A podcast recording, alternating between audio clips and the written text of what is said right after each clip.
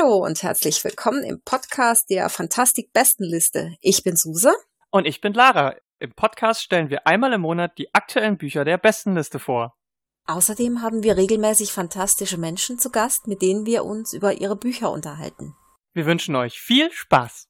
Es war lange Zeit still um unseren Podcast, aber jetzt sind wir wieder in alter Frische da und versorgen euch wieder mit tollen Buchtipps und interessanten Gesprächen rund um die Fantastik. Heute unterhalten wir uns mit der Fantastikautorin Melanie Vogeltanz. Aber vorher gibt es natürlich erstmal noch die aktuelle Bestenliste.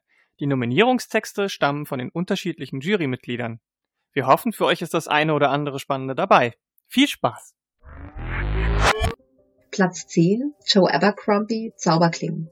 Mit Zauberklingen liefert Joe Abercrombie einen neuen Meilenstein der Industrialisierungsfantasy. Er erzählt vom Gegensatz zwischen Armut und Reichtum, zwischen Investoren und denen, die alles verloren haben. Dabei erschafft er Figuren, die sich selbst übertreffen wollen und daran zerbrechen. Platz Nummer 9 Julie Kagawa im Schatten des Fuchses. Der Auftakt der Trilogie der US-amerikanisch-japanischen Autorin weist ein interessantes Gemisch aus exotischer Fremdheit für westliche Rezipientinnen und gleichzeitig genügend bekannte Plot- und Rollenmuster auf. Die beiden Hauptfiguren Yumeko, eine Kitsune, ein magisches Geschöpf, das sich sowohl in einen Menschen als auch einen Fuchs verwandeln und zaubern kann, und Tatsumi, ein Dämonenjäger, sind beide damit beauftragt, eine magische Schriftrolle zu verschiedenen Bestimmungsorten zu bringen. Durch Täuschung gelingt es Yumiko, ihn zu überzeugen, sie auf ihrer gefährlichen Reise zu begleiten. Humorvoll, spannend und voller Eindrücke in die japanische Kultur. Platz 8 Marlon James Schwarzer Leopard, Roter Wolf. Eine Rückkehr zum mythischen Erzählen jenseits abgegriffener Psychologisierung des realistischen Mainstream-Romans. Kann das in der entzauberten postmodernen Welt gelingen? Marlon James Roman ist der Beweis. In Schwarzer Leopard, Roter Wolf wird die Welt nicht erklärt, sondern bebildert. Der Autor vertraut auf die Dynamik seiner Fabulierkünste, wenn er den homosexuellen Ich-Erzähler auf eine epische Quest durch ein brutales Parallelwelt Afrika grauer Vorzeiten schickt. Abseits standardisierter Handlungsmuster und dazu noch völlig eigenständig im Sound, haucht die Sprachgewalt dieses Hybrids zwischen Mythos und Sozialkritik den fantastischen Roman Neues Leben ein. Platz Nummer 7 Annette Jurecki von Rache und Regen Regentänzer in einer fantastischen Welt, deren Alltag vor allem von Regen bestimmt wird, treffen sich Ria und Nusa. Die beiden Männer sind mit völlig unterschiedlichen Werten aufgewachsen und stehen eigentlich auf verschiedenen Seiten eines alten Krieges. Annette Jurecki hat mit Von Rache und Regen Regentänzer einen Roman im Stream of Consciousness Stil geschrieben, der sich viel mit den romantischen Gefühlen der beiden Protagonisten beschäftigt und dabei einen Fokus auf die Charakterentwicklung legt. Das Buch wird regelrecht lebendig durch die Dynamik der beiden Figuren und der tolle Weltenbau rundet das Ganze ab. Platz 6 Marie Grashoff Neon Birds. Die Menschheit steht gefühlt am Rande des Abgrunds, denn eine künstliche Intelligenz verwandelt von ihr infizierte Menschen in gefühllose Wesen. Diese werden technisch aufgerüstet und können nur schwer bei Angriffen zurückgeschlagen werden. Mehrere junge Leute werden nun in diesen Kampf geworfen, der von ihnen alles abverlangt und den sie gewinnen müssen, wenn sie die Menschheit bewahren wollen. Platz Nummer 5. Dietmar Dart Neptunation. Ein interdisziplinäres Team aus hochspezialisierten WissenschaftlerInnen macht sich auf die Suche nach einem verschollenen Raumschiff, das unter deutsch-sowjetischer Leitung vor dem Ende des Kalten Krieges ausgeschickt wurde, um das Sonnensystem zu besiedeln. Doch anstatt das Geschick ihrer Vorgänger zu rekonstruieren und zu erklären, weshalb die geheimnisvolle ostdeutsche Alexandra Burkhardt, die nach einer Meuterei das Kommando übernahm, inzwischen Signale vom Neptun sendet, werden die ExpertInnen bald in ihre ganz eigenen Abenteuer verstrickt. Denn die Fragen nach Macht und Kontrolle werden von der Erde geradewegs in den Weltraum getragen und rütteln bald an den Festen jener scheinbar unumstößlichen Grundlagen unseres Wissens, die wir Naturgesetze nennen. Dietmar Dart gelingt, was fast niemand fertig bringt – nämlich in seiner verkopften und exkursreichen Wissenschaftsfiktion für Fortgeschrittene in jedem Kapitel eine allumfassende Liebe für eine Menschheit durchscheinen zu lassen, die in ihren kulturellen Errungenschaften über sich hinauswächst. Platz 4 Melanie Vogeltanz Shape Me In einer ernährungsoptimierten Gesellschaft, die lebensmittelgerecht nach Kalorienbedarf verteilt, ist es endlich gelungen, das Bewusstsein einer Person in den Körper einer anderen zu transferieren. Doch genutzt wird diese bahnbrechende neue Technologie primär dazu, reichen Menschen das Abnehmen zu ersparen. Als der Körper einer unschuldigen jungen Frau gestohlen wird, macht sich die Schattenseite dieses Systems bemerkbar. Melanie Vogeltanz gelingt klug, witzig und auf den Punkt ein Science-Fiction-Thriller rund um das Thema Leiblichkeit, der spüren lässt, dass es wenig Persönlicheres gibt als den eigenen Körper und sich der Frage widmet, in welchen Situationen diese persönliche Grenze überschritten wird. Dass neben Ernährungsmustern andere zentrale Handlungselemente chronische Krankheiten und die Pflege von Angehörigen sind, verleiht dem Ganzen ein Gewicht, das bei einem so kurzen Buch überrascht, sich aber zugleich vollkommen folgerichtig anfühlt. Platz 3 Judith und Christian Vogt Wasteland Leylay und Zito leben in einem postapokalyptischen Deutschland, in dem sich die Menschen zu unterschiedlichsten Gemeinschaften zusammengeschlossen haben. Brutale Biker-Gangs gibt es genauso wie Sekten und stationäre Siedlungen, die vom Handel leben und zutiefst pazifistisch und menschenfreundlich eingestellt sind. Das fragile Gleichgewicht wird jedoch gestört, als Sito im verseuchten Ödland ein mysteriöses Baby findet. Eine Utopie in der Dystopie, die unglaublich lustige Momente hat, die Lesenden aber auch sehr nachdenklich zurücklässt. Platz 2 N.K. Jemisin Brennender Fels Brennender Fels ist der zweite Teil von N.K. Jemisons großartiger Trilogie Die große Stille. Und auch in der Fortsetzung geht es genauso episch weiter wie in Teil 1 Zerrissene Erde. In jedem Moment spannend, überraschend und poetisch erzählt widmet sich der Roman der Geschichte von Essen und ihrer Tochter, die in immer gewaltigere Ereignisse hineingezogen werden. Platz 1 Lee Badugo Das neunte Haus Lee Badugo, die mit Das Lied der Krähen bereits auf den Bestsellerlisten vertreten war, schaltet in ihrem neuen Roman einen Gang höher, was die Darstellung von Gewalt und Gekröse angeht.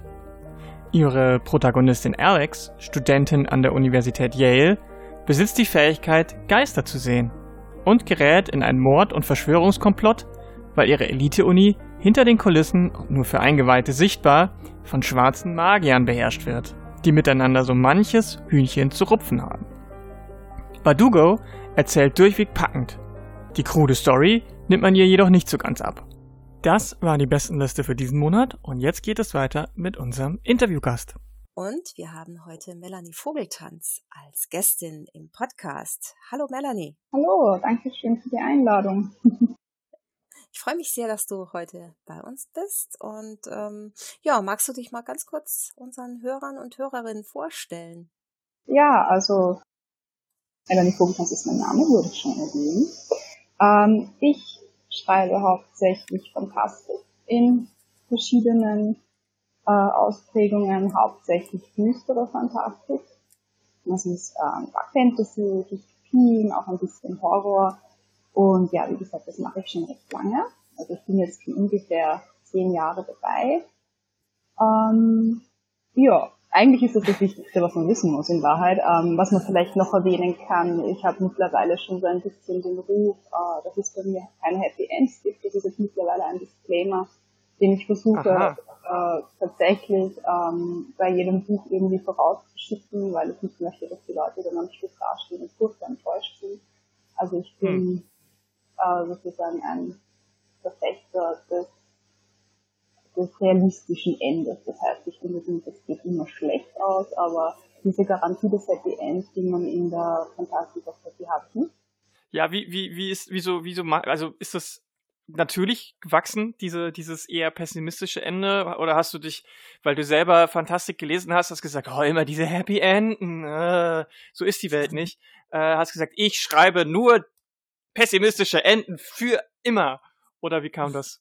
Hm, nein, das eigentlich gar nicht. Es gibt tatsächlich auch Bücher von mir, die völlig im Chaos und in der Katastrophe enden, aber also einerseits ist es ja, es ist natürlich gewachsen in dem Sinne, dass ich einfach versuche, hm, meine Geschichten sich entwickeln zu lassen. Also ich möchte meine Geschichten und meine Figuren sozusagen nicht äh, in irgendeine Schublade zwingen, auch zum Beispiel nicht in eine Genre-Schublade und mhm. auch nicht in einen Plot, äh, in einen Plotrahmen zwängen, in den sie nicht reinpassen. Und da habe ich dann beim Schreiben einfach festgestellt, dass ganz viele Geschichten und auch ganz viele Figuren, dass da ist einfach kein Happy End angelegt. Mhm. Ähm, zum Beispiel in Tiere gibt es immer sehr, äh, sowohl in Filmen als auch in Büchern, wenn Helden durch ähm, schlimme Katastrophen gehen und äh, durch Krieg und was weiß ich. Und am Ende äh, geht es ihnen gut damit und niemals äh, muss jemand in die Therapie nachher oder hat ein hm. Trauma davon, davon getragen und das ist einfach auch etwas, was ich, äh, das ist in der Welt einfach nicht so. Ich verstehe mhm. zwar total, dass irgendwie, das gibt ja auch so diesen Eskapismus in der Literatur, also sprich, ich lese, weil ich nicht die, die, die, die reale Welt sehen möchte, sondern weil ich eben auf dieses Ende vertraue. Am Ende wird alles mhm. ziemlich auch gerechtfertigt, ist auch in Ordnung.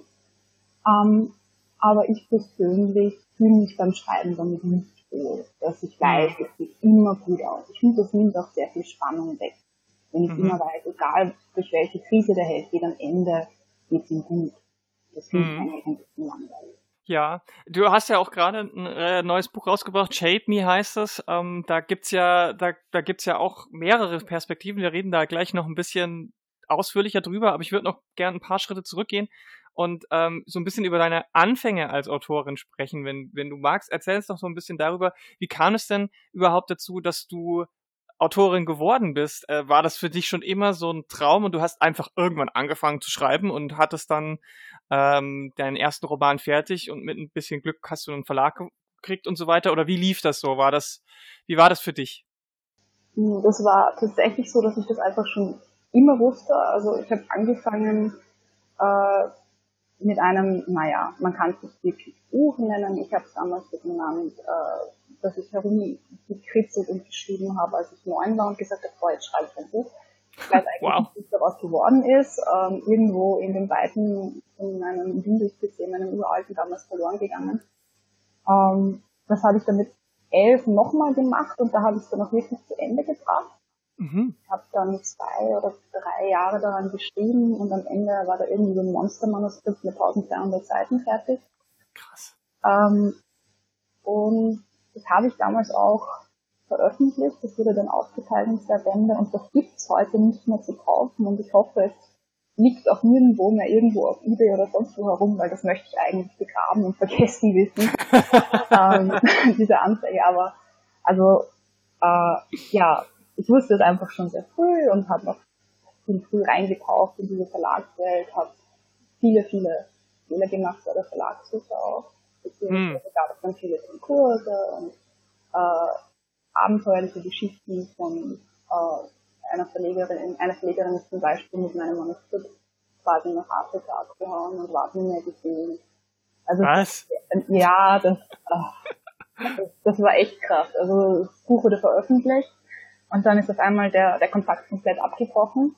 Ja. Ähm, und ich habe zwei Jahre gebraucht, um sie zu finden. Ähm, sie hat selber geschrieben und dadurch bin ich dann über ihren Verlag an sie rangekommen.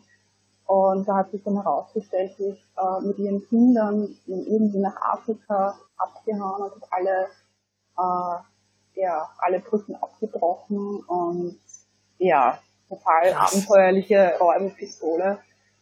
Also äh, ja, ich bin durch, wow. durch einige Fehler gelaufen, bevor ich mich in der Fantastik-Szene einigermaßen äh, zurechtgefunden habe und Leute gefunden habe, die da äh, mit Herz und Seele dabei sind und wo ich mich wohl und gut aufgehoben fühle. Mhm. Und mhm. also obwohl ich eigentlich schon seit ziemlich langer Zeit schreibe äh, und auch schon seit relativ langer Zeit veröffentliche, also die Sachen, die wirklich äh, ihren Platz gefunden haben in der Szene. Das ist eigentlich erst seit, ich würde sagen, 2013 oder 2014, also wo ich angefangen habe, bei, bei Ohne Ohren zu veröffentlichen. Das sind für mich die Veröffentlichungen, die, wo ich sage, die zählen. Und mhm. alles davor war Lehrgeld. ja, und seither seit Ararat würde ich sagen, das ist auch ein Science-Fiction-Roman, der bei, auch ohne Ohren erschienen ist, wie Shaken jetzt mein neues Buch. Mhm. Ähm, seitdem bin ich auch auf Messen unterwegs und ja, bin so richtig drinnen in der Szene. Und ähm, Science Fiction ist so dein, dein Genre oder, oder bist du da relativ offen? Hast du auch mal jemals dran gedacht, nicht Fantastisches zu schreiben? Also Science Fiction ist eines meiner Genre. Mhm. Ähm, wie gesagt, ähm, ich bin da Fantast in der Fantastik relativ breit angelegt. Ähm, solange es düster ist, mache ich fast alles. Also das Einzige, was ich nicht machen würde, wäre High Fantasy, also ganz klassische Elfen- okay. und Drachengeschichten, einfach weil ich das auch nicht so gerne mehr lese. Mhm. Ähm, aber ansonsten mache ich wirklich sehr viel und ich habe auch einen Thriller geschrieben, der nicht fantastisch ist. Ähm, mhm. Der liegt noch bei mir so in der Schublade rum. Das war eigentlich damals ein Projekt für einen Verlag, der das haben wollte und dann ging der Verlag aber Kurs und jetzt liegt halt dann nur rum. Also im Prinzip mhm. war das auch gar nicht so, wie jetzt unbedingt einen Thriller schreiben, weil eigentlich mag ich es, wenn fantastische Elemente in einer Geschichte sind, weil man hat einfach viel mehr Freiheiten. Ich habe vor einiger Zeit auf der Fantastik-Bestenliste im Kommentarbereich äh, einen Kommentar nicht freigeschaltet von einem Typen, der ein bisschen gewettert hat äh, gegen äh, Fantastik, die von Frauen geschrieben wird. Mhm. Äh, er liest das grundsätzlich nicht und ähm, jetzt schreibst du darüber hinaus auch keine ähm, sogenannte Romantasy, sondern eher düstere Fantasy, düstere äh, Science Fiction, auch Horrorromane der äh, etwas härteren Gangart. Musst du dich da auch mit, mit Vorurteilen rumschlagen? Ähm, ja, das war vor allem am Anfang und mit Horrorgeschichten ein Problem. Da wurde mir einmal von einem Leser vorgeworfen, äh, ich bin ja erstens viel zu jung, um sowas zu schreiben und zweitens viel zu weiblich. Und deswegen nimmt er mir das nicht ab und äh, entweder ich lüge, was meine Identität betrifft, oder ich habe sie geklaut. Wow. was, was, was, was, wie reagiert man da drauf? Naja, erst einmal war ich total perplex. Ähm, hm. Und ja, danach kann man eigentlich immer noch drüber lachen. Also man kann eigentlich nur Mitleid mit Leuten empfinden, die so ein beschränktes Weltbild haben. Hm. Ähm, ich glaube, es nutzt gar nicht viel, wenn man sich mit solchen Leuten äh, auf eine lange Diskussion einlässt. Hm. Das war auch relativ am Anfang und mittlerweile äh, glaube ich, dass das nicht mehr passieren würde, weil ich jetzt einfach schon so viele Veröffentlichungen habe, dass klar ist, ich bin weder, äh, keine Ahnung, ein Pending, der gar nicht wirklich existiert. Ich bin nicht ein 40-jähriger Typ, der irgendwo im Keller sitzt und tippt und, keine Ahnung, ein Stockfoto parat hält oder sonst was. Und ja, also ich glaube mittlerweile würde das nicht mehr vorkommen, aber halt dieser Grundgedanke, äh, sowas ist, sowas wird nicht von Leuten wie mir geschrieben oder der, der Gedanke, ja, sowas sollte nicht geschrieben werden oder es kann nicht gut sein, wenn du das schreibst. Das glaube ich ist schon noch in einigen Köpfen vorhanden. Hm. Aber ich, ich kriege das nicht mehr so stark mit, dadurch, dass also die Fantasy-Community hm. als solche ähm, ist da, glaube ich, schon recht offen und okay. ist da schon viel weiter als da jetzt dieser Random Dude damals im hm. Internet. Ja. ja, da muss man halt auch aufpassen, gerade wenn man vielleicht auch noch ganz neu ist, so mit dem ersten oder zweiten Roman, äh, der dann auch ein bisschen, ja, bisschen in die Öffentlichkeit kommt, dass äh, das mit, mit das ist so ein Feedback, das kann einem ja auch sehr zusetzen. So ähm, hattest du hattest du da irgendwie hast wie bist du damals damit umgegangen? Hast du das einfach ignoriert und hast dann aus Trotz einfach weitergemacht oder hattest du irgendwie dann damals schon irgendwie ein Support Netzwerk oder was oder wie oder was würdest du Leuten, die heute anfangen, jungen AutorInnen mitgeben, wenn die auf sowas stoßen? Also Leuten, die gerade anfangen und die solche Probleme haben, denen kann ich nur raten, äh, sich Gleichgesinnte eben zu suchen und sich einen Support zu suchen. Das hilft ungemein. Ich hatte das in der Anfangszeit eben gerade nicht. Ähm, und ich fand das dadurch schon recht schwierig, während heute, also ich meine, es gibt ja immer noch Leute, die äh, Verrisse schreiben und sich beschweren. Hm. Ich habe ich hab zum Beispiel auch weibliche Leser, die sich beschweren, dass ich zu wenig äh, Romance in meinen Büchern, auch wenn ich nicht ja. sehe, wie sie überhaupt darauf kommen, dass da überhaupt eine drin sein sollte, einfach nur weil der Name des Autors leiblich ist. Keine Ahnung. Mhm. Ähm, genau, schreib doch mal eine, eine Romantik-Story mit äh, nicht Happy End. Dann sind sie bestimmt auch nicht glücklich. Es gibt da tatsächlich ein, äh, so in meinem Hinterkopf ein, ein Projekt, das in diese Richtung geht. Also ob ich das jemals umsetze, weiß ich nicht. Das wäre eher so eine, so eine Spaßidee. Aber die Idee ist vorhanden, dass ich tatsächlich mal äh, Romance anfange mit allen Klischees, die man sich denken kann und dann so gegen Mitte des Plots äh, bricht dann alles zusammen. Das die Idee hatte ich tatsächlich schon und würde, das müsste man natürlich dann über Pseudonym machen, damit man vorausahnen kann, in was in welche Richtung das läuft. Das würde mich wirklich interessieren, ähm, wie das ankommen würde und wie die Reaktionen wären, aber das wäre ja. dann so Me-Trolling äh, Romance. ich muss vielleicht hier jetzt auch noch dazu sagen, ich, ich habe überhaupt gar nichts gegen, gegen Romance und auch überhaupt mhm. gar nichts gegen Leute, die das gerne lesen und gerne schreiben. Ähm, muss ich vielleicht noch voraus, nicht, dass das jetzt so rüberkommt, als würde ich mich jetzt abfällig mhm. über Romance äußern. Aber nee, nee, nee, nee. Das ist ja, ist ja ein valides Genre, sowohl genau. zum, zum Schreiben als auch zum Lesen. Aber es ist halt, es gibt halt dieses Klischee und diese, diese, diese, ähm, ja, diese herabwürdigende Meinung, dass Frauen halt nur das könnten. Und ähm, genau. da kann man sich ja mal entgegenstellen, ohne dass man gleich sagt, das andere ist Kacke. Nee, es ist nicht Kacke, aber es ist Kacke zu sagen, dass Frauen nur das schreiben können. So. Genau, gut gesagt, ja. ja. ja. Aber wenn's, wenn, wenn jetzt Romance nicht so dein äh, primärer Fokus ist und du sagst, du magst, magst eher düster, wo kommt denn so dein, deine Themen her? Ist das, hast du da irgendwie, recherchierst du auch viel zu irgendwelchen, sag ich mal, aktuellen politischen Sachen oder ist primär einfach dein persönliches Umfeld, einfach die Dinge, die du erlebst und dann spannst du daraus was oder wie, wie gehst du daran oder was sind Themen, die dich auch einfach als Autorin interessieren? Hm. Also grundsätzlich schreibe ich über einfach alles, was mich interessiert. Und ich glaube, ich habe da zumindest bisher noch keine Grenzen entdeckt, äh, was mich, ja, also was mich stark interessiert, äh, sind zum Beispiel auch mythologische Themen. Das kommt jetzt in Shaken natürlich weniger vor. Mhm. Aber ähm, gerade so in meinem Dark Fantasy und historische Fantasy, äh, in diesem Kram, da ich lese irrsinnig gerne zum Beispiel auch äh, Fachbücher über verschiedene Mythologien, mhm. ähm, über ja, historische Bücher lese ich auch sehr gerne. Also Fachbücher, überwiegend Romanbücher. Also da finde ich immer, das ist eine unerschöpfliche Quelle an, an, an neuen Ideen. Also da, so lange kann ich gar nicht leben, was ich da alles schreiben möchte.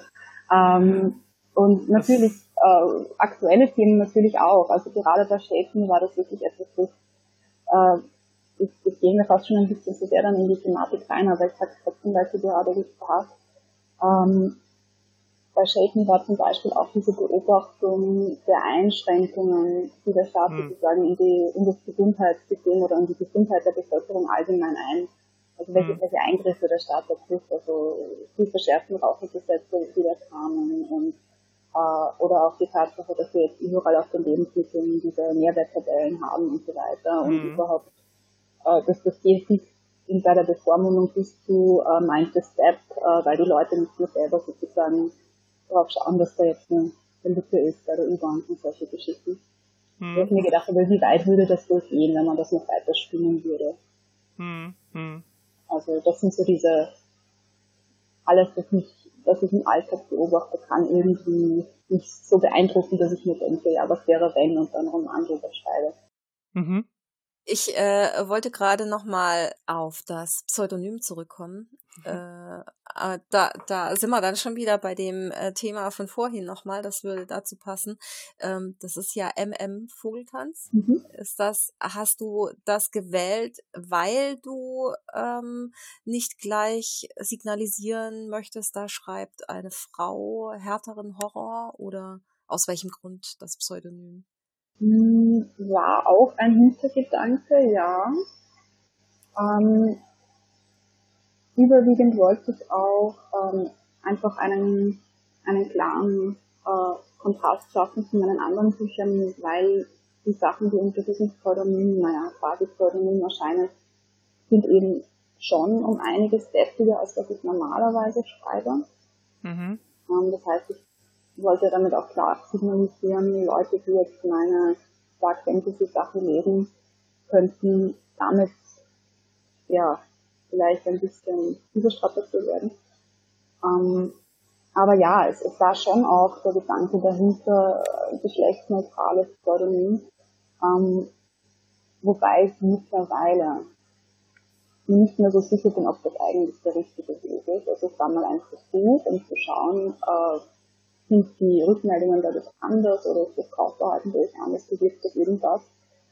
Ähm, aber ich glaube eigentlich, man muss es andersrum machen. Man muss gerade äh, als Frau sollte man wahrscheinlich eher unter den Klarnamen auch solche Sachen veröffentlichen mhm. sozusagen mhm. zu zeigen, äh, wir sind auch da und wir schreiben das auch. Ja, das ist, also ich meine, das ist leider ja immer noch gang und gäbe, dass das viele Frauen gerade machen. Also auch die super erfolgreichen, äh, fantastischen äh, AutorInnen machen. Also ich meine, N.K. Jemisin zum Beispiel, NK, die hat sich auch abgekürzt. Und ähm, wer weiß, ob wie, wie, wie der Erfolg gewesen wäre, wenn das von Anfang an so klar gewesen wäre. Aber du hast recht, eigentlich müsste man jetzt erst recht ähm, sagen, wir ähm, wir wollen uns da jetzt auch nicht mehr verstecken. So, ich glaube auch, dass die Zeit mittlerweile reif ist durch ähm, neue, ja, ich sage jetzt nicht mal neue Vertriebswege, weil so neu ist das nicht. Aber ich glaube, es ist halt vielleicht auch ein bisschen offener mittlerweile äh, in, in, in aus der aus der ähm, strukturellen Sicht. Aber es gibt halt noch viel zu tun und da müsste vielleicht so Offenheit und Klarheit ähm, gerade erst re recht kommen. Ich denke, da hast du recht. Mhm. Hm ja, es ist sicher ein, ein, ein schwieriges Thema, weil natürlich möchte ich als Autorin schon noch irgendwie einen gewissen Verkaufserfolg auch erzielen. Und dann fragt man sich mm. halt schon, ist das vielleicht eine Strategie, die anschlagen würde. Offensichtlich äh, mm. tut sie das manchmal nicht sehr wohl. Aber ja, so im, vom Ideolo ideologischen Standpunkt ist es mm. irgendwie zweifelhaft, ob das, der, ob das der richtige Weg ist. Das, da bin ja, ich klar, das nicht ganz, nicht ganz sicher. Ja, das ist auf jeden Fall aber ein valides, äh, ein valider Punkt, weil ich meine, äh, man ist ja auch einfach wirtschaftlichen Sachzwängen so ein mm. bisschen unter, unterworfen. Ja. Also ähm, es bringt dir ja nichts, wenn du jetzt einen Roman unter Klarnamen veröffentlichst, der verkauft sich nie und dann kannst du nicht mehr, äh, kannst du gar nicht mehr schreiben, weil du kein Geld mehr hast. So, ähm, ja. ich meine, mhm. ist ja jetzt sowieso nicht so, dass äh, im, im äh, deutschsprachigen Raum, gerade in, in der Fantastik, die Leute ähm, alle super reich sind und äh, im Geld schwimmen. So, ähm, also da, das ist natürlich auch eine total äh, schwierige Abwägung, die du, die du da immer wieder machen musst, wahrscheinlich. Ja, ja, es ist, es ist auch allgemein äh, immer so ein Balanceakt zwischen äh, wirtschaftlichem und ideologischem. Also das ist ja auch schon allein beginnt ja schon bei welche, welches Unterthema behandle ich, welches Thema behandle ich. Ähm, mhm es gibt ja da so irgendwie so unsichtbare Gesetze, die man befolgen muss, wenn man in einen Großverlag unterkommen muss, äh, hm. unterkommen möchte. Hm. Und also diese Frage, ob ich mich jetzt dem Mainstream sozusagen unterordnen möchte, damit, damit ich vielleicht in einen Großverlag komme, das hm. ist natürlich auch etwas, äh, womit sich wahrscheinlich jeder Autor, der jetzt bei Kleinverlagen hm. äh, untergekommen ist, irgendwann mal stellt. Ähm. Bleibe ich sozusagen bei den Nischenthemen, weil mich die interessieren und weil die zu wenig bedient werden. Mhm. Oder versuche ich mich doch am Mainstream, damit ich einmal, ja, mhm. doch mal bei den großen Nischen kann. Das ja. ist, glaube ich, auch etwas, das, das viele Leute sich immer wieder fragen. Und, ja. Hast du dir die Frage auch schon oft gestellt? Ja, ja, natürlich. Ähm, wobei weiß ich nicht, ich glaube, es war Markus Heid, einer der großen Silberrücken der Fantastik, wie ich immer sage, äh, der mal gesagt hat, du kannst auch, es kann auch total in die Hose gehen, du kannst ein Jahr lang an einem Roman schreiben, hinter dem du nicht stehst und wo du denkst, der kommt an, weil das gerade mhm. äh, läuft und dann, dann reißt du gar nichts damit und hast im Prinzip ein Jahr verschwendet. Ja, ja. Das ist natürlich auch immer die Gefahr. Und ich persönlich denke mir dann immer, dann schreibe ich lieber was, das mir wirklich gefällt und wohinter ich stehen kann. Ja. Ähm, und dann ist es auf keinen Fall verlorene Zeit. Hm. Ja, ich glaube, das ist auch wichtig, dass man sich mit seiner Arbeit irgendwie dann auch identifizieren kann und dahinter stehen kann. Weil man muss das ja dann auch nach draußen tragen. Man muss ja auch überzeug überzeugend sein, dass man selber davon überzeugt ist und so weiter. Und das ist natürlich ähm, äh, alles immer ein bisschen schwieriger und anstrengender, wenn, wenn, man, wenn man das eigentlich für andere geschrieben hat und nicht für sich selber. Also bei so kreativer Arbeit ist das ja immer so ein bisschen der Konflikt, den, den man hat. So schreibt man oder ist man kreativ um die eigene Kreativität auszuleben oder ist man kreativ, um andere irgendwie happy zu machen? Und ich glaube, zweiteres funktioniert nie wirklich gut auf Dauer, so. Und mhm. birgt halt immer die Gefahr, dass es irgendwann in die Hose geht.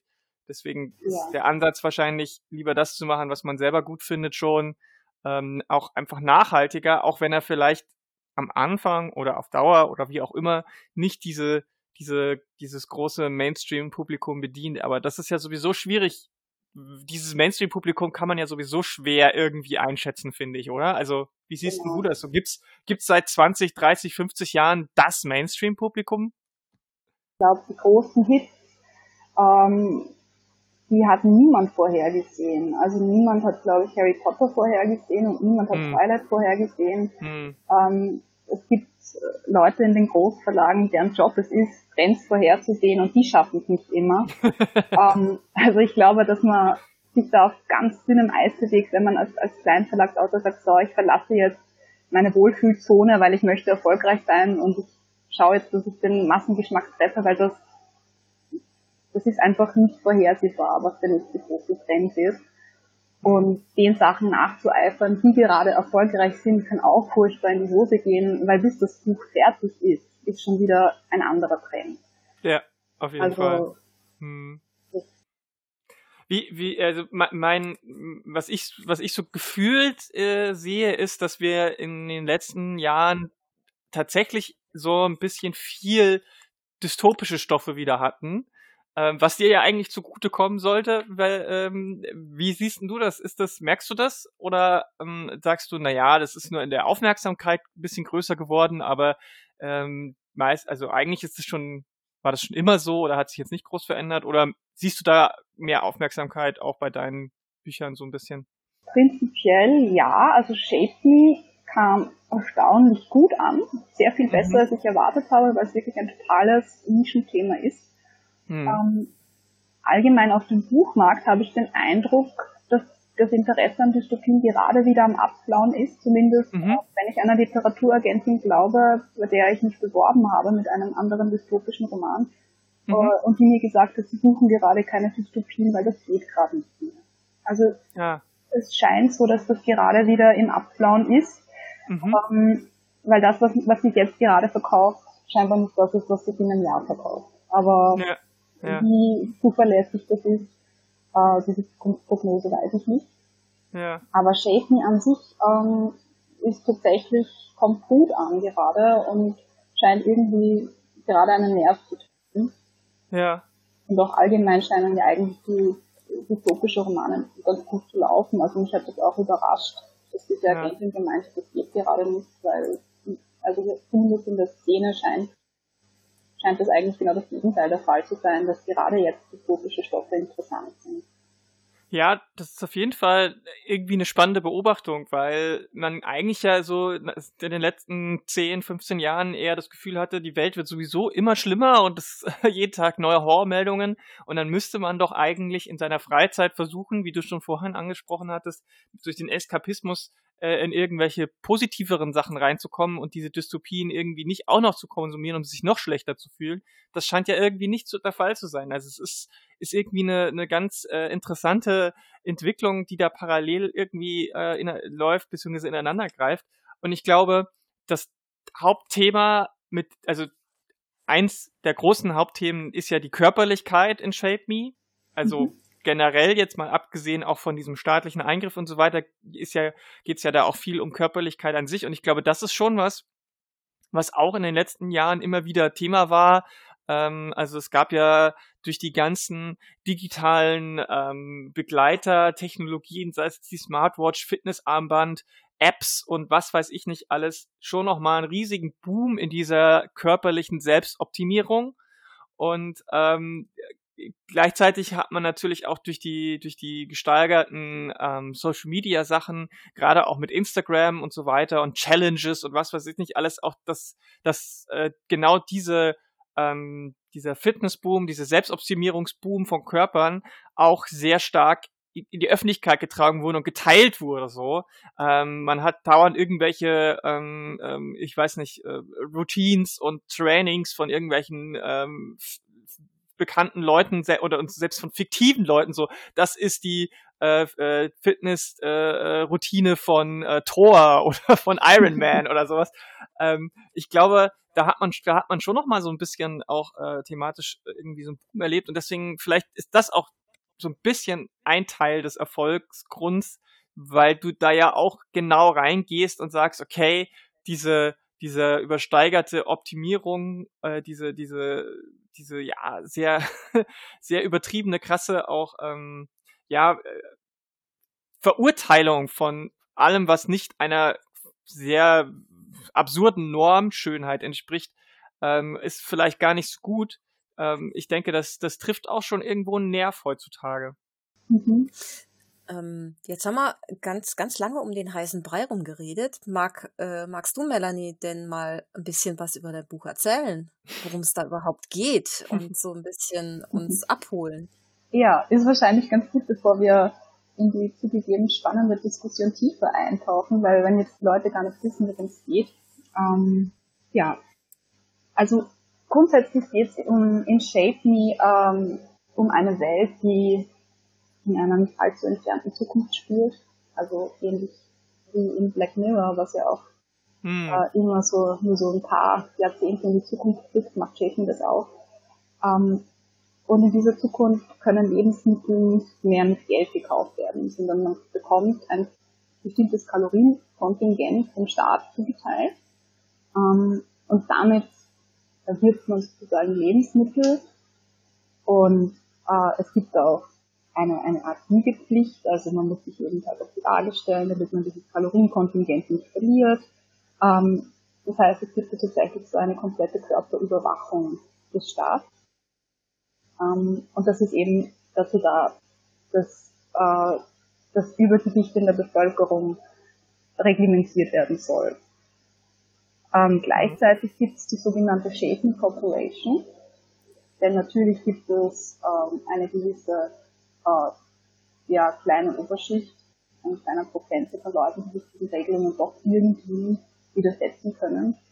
Ähm, und die haben eben die Möglichkeit, dass sie bei Shape ihre Körper mit einem, mit einem Fitness-Trainer tauschen. Und dieser Trainer äh, bringt den Körper sozusagen wieder auf Vordermann und bringt ihn dann in besseren Zustand zurück. Ähm, diese Technologie kann natürlich, da kann natürlich auch viel Input damit angestellt werden und genau das passiert in diesem Buch. Ähm, die wird gestohlen und der Protagonistin wird dann eben eines Nachts mit dieser Technologie ihr Körper entwendet, sozusagen. Ähm, das heißt, sie wacht eines Tages auf und hat einen anderen Körper, hat kein Kalorienkontingent mehr, keinen Identifikationsstück mehr, also sie ist sozusagen für den Staat eine Unperson äh, und kommt dementsprechend nicht mehr an Lebensmittel ran und das sieht ja auch niemand, weil die Leute eben denken, ja, wer keinen Item-Chip hat, ist äh, ein sogenannter Food Junkie, also die Leute, die das sozusagen absichtlich das System unterwandern, damit sie eben weiter unbeschwert essen können. Ähm, ja, und weil das Ganze noch nicht reicht, stellt sie dann auch noch fest, dass der Körper, den sie zum Austausch erhalten hat, auch nicht ganz gesund ist. Das heißt, sie hat dann auch irgendwie eine Art äh, Zeitlimit, um ihren eigenen Körper wiederzufinden, weil der Körper, in dem ist, äh, krank ist. Mhm. Und es gibt aber auch noch eine zweite Perspektive in dem Buch mindestens, ne? Genau, ja. Also es gibt auch die Perspektive einer Trainerin, ähm, die äh, deren Job es eben ist, diese, diese Körper bei Shapen in, in Form zu bringen. Ähm, und das ist, glaube ich, ein Charakter, der sehr polarisiert, der soll auch polarisierend sein. Also in dem Charakter spiegeln sich im Prinzip alle Fettshaming-Vorurteile, die man sich nur denken kann. Mhm. Ähm, weil das eben eine Figur ist, die ihr Leben lang äh, fit war und trainiert war und ja, deren Job es eben auch ist, Leute, die nicht trainiert sind, ja, auf Vordermann zu bringen. Und die strandet aber dann durch den Diebstahl diese Technologie eben in einem dieser Körper. Und als sie dann eben nicht mehr die Aussicht darauf hat, dass sie ihren eigenen Körper bald wieder zurückbekommt, ähm, bewirkt das da ja auch so ein bisschen ein Umdenken. Äh, und ja, sie stellt dann fest, dass das vielleicht, dass ihre Vorurteile vielleicht doch nicht hm. ganz so, hm. äh, ja, Hand und Fuß haben, wie sie immer dachte. Hm. Und es gibt dann noch eine dritte Perspektive, ähm, über die ich jetzt gar nicht so viel verraten möchte, ja. ähm, aber die dritte Perspektive ist dann die der Person, die der, der, der kranke Körper ursprünglich gehört hat, also die der Person, die den, die den Körper der Protagonistin gestohlen hat. Also man erfährt mhm. auch sehr viel darüber, wieso hat sie das eigentlich gemacht, was hat sie das betrieben. Mhm. Ähm, das heißt, es, es geht dann in dem Buch auch um, äh, um chronische Krankheiten, ähm, mhm. auch um Pflege von Angehörigen und so weiter. Das ist dann der Aspekt, ähm, der dann später kommt und der dann eigentlich ganz weit wegführt vom Thema äh, mhm. Fitness und Schönheitsidealen. Da steckt auf jeden Fall echt eine Menge drin. also du hast es jetzt wirklich sehr, sehr runtergebrochen und äh, wenn man das Buch äh, noch, äh, kann man, also wenn man das liest, da, da ist noch eine Menge drin. ähm, äh, wie wichtig war das denn, also man hätte das Ganze wirklich aus, ja auch aus nur dieser einen ersten Perspektive erzählen können, so eine rein subjektive Sache. Warum hast du dich da, oder wie kam es, dass du da drei verschiedene Perspektiven reingebracht hast? Hm, ich glaube, das war ein Thema, das ich äh, einfach aus möglichst vielen Blickwinkeln beleuchten wollte, weil es einfach auch recht komplex ist. Ähm, was ich vielleicht noch dazu sagen kann, es sind auch immer am Anfang der Kapitel ähm, sozusagen, sozusagen Voice Records, ähm, weil der Fall wird dann natürlich äh, bearbeitet von, von einem Gericht. Mhm. Und äh, es werden dann auch verschiedene Personen dazu befragt, wie es dazu gekommen ist, zu diesem Diebstahl und so weiter.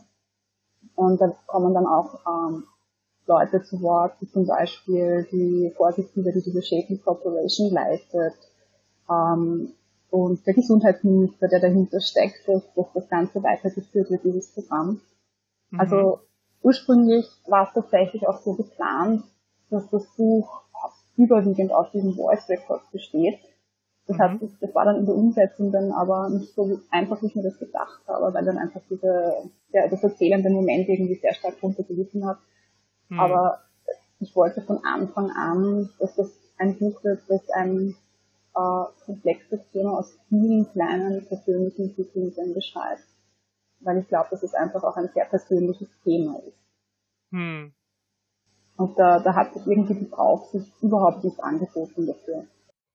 Wie, wie hast du dich denn in dieses Thema eingefunden? Ähm, das, also ich glaube, es ist relativ schwierig, da äh, darüber zu schreiben, ohne jetzt schon marginalisierte Menschen äh, noch mehr zu demütigen. Also ich, ich glaube, das ist ein relativ heikles Thema. Wie hast du da ähm, ja Fettnäpfchen umschifft? Ich bin mir bis zum heutigen Zeitpunkt auch nicht ganz sicher, ob mir das tatsächlich komplett gelungen ist. Also ich, hm. ich weiß auch von, äh, von Leuten, die gemeint haben, sie finden das ganz und gar unbehaglich, was ich da geschrieben habe und fühlen sich gar nicht wohl damit. Hm. Ähm, eben weil natürlich diese, diese Fat-Shaming-Tropes darin natürlich vorkommen. Ähm, prinzipiell ist es so, dass, dass, das, dass das Thema Körper und Abnehmen und Ernährung und so weiter äh, was ist, was mich selber einfach schon sehr, sehr lange beschäftigt. Ähm, also von unterernährt bis übergewichtig hatte ich schon alle Körpermaße äh, durch. Und das ist etwas, was ich da drin auch einfach für mich persönlich verarbeitet habe. Ähm, ich habe auch während der Recherche für das Buch ähm, selber meinen Kalorienhaushalt sozusagen geregelt und habe dann eine Zeit lang ähm, mal auf 700 Kalorien täglich gegessen und mal auf 1000 Kalorien, einfach um zu sehen, wie fühlt sich das an und wie reagiert der Körper darauf. Mhm. Ähm, also ich glaube, dass ich damit niemanden auf die Füße trete, ist wahrscheinlich gar nicht möglich. Ähm, aber bis zu einem gewissen Grad finde ich, Bücher dürfen und sollen auch ein wenig unangenehm sein. Sie sollen natürlich mhm. nicht verletzen, das auf keinen Fall, aber ein wenig unangenehm sein und ein wenig zum Nachdenken anregen. Das dürfen mhm. und sollen sie. Ähm, ja, man kann höchstens eben sich verstecken hinter solchen, eben hinter Leuten wie Trim, dieser Trainerin, die einfach so wie sie ist und dargestellt ist, das ist keine Figur, mit der man sich identifizieren kann oder soll. Eben. Hm. Aber sie ist zum Beispiel jemand, ich sage, ja, so jemanden kenne ich vielleicht. Also es ist jemand, den man vielleicht, äh, ja, äh, wo man bestimmte Menschen wiedererkennen kann darin, aber man soll sich nicht selbst darin wiedererkennen, sozusagen. Hm. Aber es ist ganz bestimmt ein, ein, schwieriges Thema und es ist ganz bestimmt, äh, sozusagen, es war heikel und ich hab, war bis zuletzt nicht sicher, ob da noch der große Shitstorm mir noch droht oder nicht. Mhm. Ähm, bisher ist er ausgeblieben, also scheinbar hat das, hat, ist es geglückt, äh, so wie ich es geschrieben habe.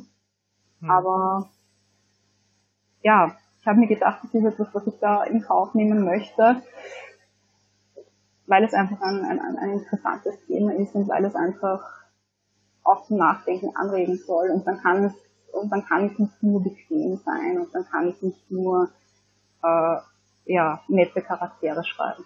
Hm. hm. Naja, weil du vorhin auch den Vergleich zu Black Mirror gebracht hast, der ist, das ist ja auch in 99% der Fälle ist es auch unangenehm, dazu zu gucken. Genau. Ähm, also ich glaube, das ist, wenn man, da, wenn man das so wie du macht und halt auch eindeutig zeigt, was nicht ähm, identifikationswürdig ist, ähm, positionierst du dich ja auch direkt und, und ich glaube, das ist schon ein Weg so, weil du dich halt nicht als Autorin eben über Leute lustig machst, die vielleicht ähm, unter unter ähm, über oder Unterernährung leiden oder sonst irgendwas, ähm, dann also das, ich glaube, das ist schon ein wichtiger Punkt. So, so dadurch, dass du die Fitnesstrainerin so darstellst, wie du die darstellst, ist glaube ich schon klar, dass ähm, was die Aussage des Buches ist und was nicht. So mhm. und das äh, beziehungsweise vielleicht nicht die Aussage an sich, aber so von welchem Blickwinkel du an das Thema rangehst, sage ich mal. Weil ich meine, die Aussage muss ja die Leserschaft selber irgendwie rauslesen können oder versuchen. Und du hast ja schon gesagt, zum Nachdenken anregen. Und ich glaube, das tut es. Und ich ich, ich vermute auch, dass wenn du jetzt da so eine ähm, Friede, Freude, Eierkuchenwelt mit lauter guten Leuten äh, gemacht hättest, ähm, dann wäre das vielleicht auch nicht so eingeschlagen. Dann wäre dieses Nachdenken vielleicht nicht so, dann würde man da so einfach so locker drüber lesen. Und ähm, ich glaube, das ist auch ein Teil, es macht auch einen Teil des Reizes aus, dieser Spannung, dieses Spannungsverhältnis zwischen diesen Perspektiven, so die Gründe nachzuvollziehen und trotzdem klar zu wissen oder für sich rauszufinden, okay, das, was da im Großen und Ganzen passiert mit den Leuten, das ist einfach nicht in Ordnung so. Mhm. Und ähm, ich glaube, das ist auch, ähm, das ist, das ist, glaube das kommt, glaube ich, auch ganz gut durch. Ähm, und das, da merkt man, dass du dich halt mit dem Thema auch beschäftigt hast und nicht einfach nur mal eine fixe Idee hattest und das schnell irgendwie runtergeschrieben hast. Ähm, das merkt man auch daran, dass du halt mehrere Themen ineinander verwebst, weil es ist ja nicht nur dieses körperliche an sich, sondern du hast ja schon gesagt, es gibt ja auch noch diese Sache mit der chronischen Krankheit, die ja nochmal eine ganz andere Ebene aufmacht und über dem Ganzen drüber her liegt ja nochmal dieses, ähm, kapitalistische und, und, und staatliche, dieses Konstrukt ist ja auch nochmal da. So, es ist ja nicht nur dieser, dieser, diese, diese, diese Obs Obsession mit dem eigenen Körper, sondern ist es ja auch noch eine staatliche, aufgedrängte Obsession und es ist natürlich auch eine Klassefrage. Also die reichen Leute, hast du gesagt, die, die Fitnesstrainerin macht das für reiche Leute, die sich das natürlich leisten können, während die ähm, ärmeren Schichten natürlich unter dieser Restriktion ganz, ganz hart leiden. Ähm, das ist natürlich auch nochmal eine ganz andere Ebene, die da, die da mit reinkommt. Ähm, wie ist es, also, wie, wie, wieso hast du denn diese klassistische Ebene auch noch damit reingebracht? War das für dich äh, eine Sache, die du einfach festgestellt hast, die bei unserem Gesundheitssystem halt auch mit drin ist, wie es aktuell ist? Das, das hat sich tatsächlich einfach irgendwie so ergeben, aber jetzt, wo du sagst, natürlich ist das bei uns auch äh, beobachtbar. Ähm, Gesundheit ist Geldfrage und ist Klassenfrage, weil gesunde Ernährung allein ist schon teuer. Sport mhm. ist teuer. Also das ist auf jeden Fall zumindest unterbewusst eingeflossen. Ob ich das tatsächlich so bewusst vor Augen hatte, als ich das geschrieben habe, glaube ich jetzt gar nicht. Aber mhm. ja, ist natürlich so, das stimmt. Mhm. Und in Schäfen ist es halt insofern anders, weil da, weil da geht es natürlich nicht um Geld, weil jeder hat eben, das sollte das Gesundheits, äh, das wollte das Gesundheitsministerium ja eben vermeiden. Mhm. Dass man sozusagen Geld braucht, um sich gesund zu ernähren, das sollte dadurch ausgegeben werden. Ähm, was sie halt nicht vorhergesehen haben, ist, ähm, dass Leute mit mehr Geld, die haben Angestellte, die haben äh, Leute, von denen sie sozusagen äh, das, das Kaloriensaldo gewissermaßen äh, ja ihnen eigentlich klauen können. Also mhm. sprich, obwohl das eigentlich nicht so sein sollte, gibt es halt immer noch diese, diese Lücken im System, mhm. ähm, wo die Leute nicht, nicht tatsächlich prüfen können, wo landet jetzt sozusagen, wo landet der, das, wo landen die Lebensmittel, die ich jetzt erwerbe. Mhm. Wer ist der Endverbraucher? Und das ist natürlich bei Leuten, die jetzt zum Beispiel äh, viele Angestellten haben oder wenn die Putzfrau jetzt sozusagen äh, ihre, ihre Einkäufe nach Hause bringt, äh, ob die dann landen bei ihrem Vorgesetzten oder bei ihr, ist dann schwer nachzuvollziehen. Mhm. Und das ist dann diese Lücke im System, die halt gerade reiche Menschen ausnutzen, teilweise auch die ärmere Bevölkerung, das sind dann eben diese sogenannten Food Junkies, aber die sind dann halt eben äh, stark behaftet mit diesem, äh, mit diesem Makel der Scham und hm. äh, werden auch behandelt als, als, als Süchtige. Hm. Ähm, und das fällt dann eben bei dieser, bei der oberen Schicht natürlich weg, weil die können das natürlich vertuschen, indem dass sie eben, ja, zu Shapen gehen, denen halt genau. Kohle hineinfeuern und ja, ähm, die vermeiden das dann natürlich. Also die können halt weiter genießen und werden, haben dazu da keine Konsequenzen sozusagen zu befürchten. Ähm, mhm. Während bei armen Leuten, das kommt auch teilweise vor, äh, die werden dann halt von der Gesellschaft geächtet dafür. Genau, und dieses soziale Stigma, das ist ja, kann man ja wirklich eins zu eins ähm, auf die Realität übertragen, dass äh, genau. äh, Menschen, die eben übergewichtig sind oder die eben äh, über diese Norm, Körpernorm hinausfallen, werden sofort immer so als ähm, äh, Fastfood-Junkie, bewegungsfaul und selber schuld abgestempelt und natürlich auch gemieden und ähm, sind immer gerne als Ziel von Witzen und so weiter da. Ja, gut. Äh, wir haben auch echt schon viel und ausführlich über das Buch gesprochen. Ich hoffe, äh, wir konnten euch da ein bisschen äh, Lust drauf machen, das auch zu lesen. Ähm, wir, auch wenn es ein dystopischer Roman ist, wir wissen nicht genau, wie es ausgeht. Vielleicht gibt es kein supergeiles Happy End, aber es, mal schauen, vielleicht kommt ja irgendjemand zumindest davon. ähm, das müsst ihr, das müsst ihr aber selber rausfinden. Das äh, Buch ist ja jetzt zu, zu haben. Ähm, holt es euch in irgendeiner Art und Weise und ähm, lest es und lasst es uns auch gerne dann vielleicht wissen, irgendwie auf unserem äh, Blog oder hier über ähm, Social Media oder sonst irgendwie, ähm, wie ihr das denn, ähm, wie euch das Le bei, beim Lesen gegangen ist, ähm, wie, wie war, hat es dieses unangenehme Gefühl ausgelöst, wie seht ihr diese ganzen Thematiken verarbeitet, das würde uns natürlich brennend interessieren. Melanie, vielen, vielen Dank, dass du dir die Zeit genommen hast, mit uns zu sprechen. Ja, danke für das total spannende Gespräch. Hat Spaß ja, gemacht. Ja, ich möchte mich auch bedanken bei euch beiden. Das hat sehr viel Spaß gemacht, ja. Bleibt gesund alle. Ja, genau.